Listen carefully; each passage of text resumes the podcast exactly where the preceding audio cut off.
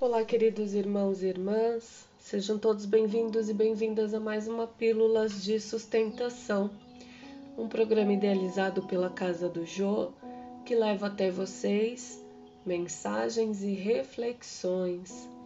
E a mensagem de hoje é Em Cadeias, pelo qual sou embaixador em cadeias, para que possa falar dele livremente como me convém falar.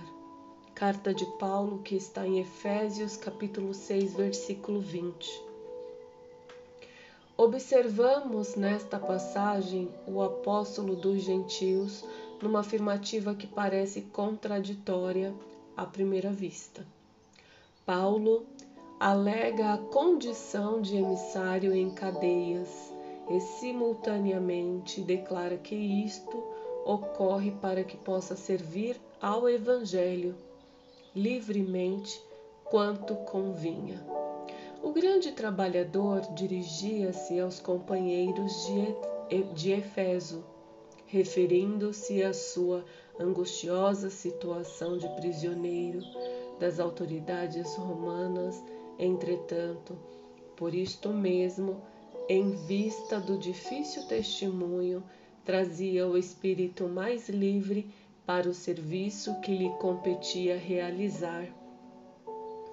O quadro é significativo para quantos pretendem a independência econômico-financeira ou demasiada liberdade mundo, no mundo, a fim de exemplificarem os ensinamentos evangélicos. Há muita gente que declara guardar os dias da abundância material e as facilidades terrestres para atenderem ao idealismo cristão. Isto, contudo, é contrassenso. O serviço de Jesus se destina a todo lugar. Paulo, entre cadeias, se sentia mais livre na pregação da verdade Naturalmente, nem todos os discípulos estarão atravessando esses montes culminantes do testemunho.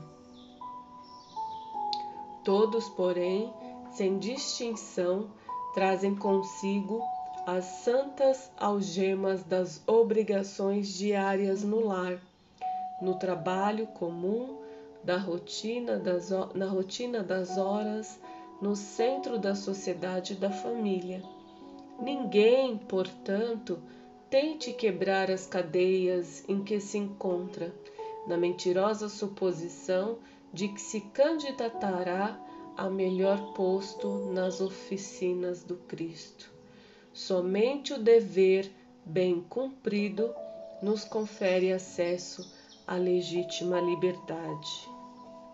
Graças te dou, Senhor, por mais este dia e que assim seja.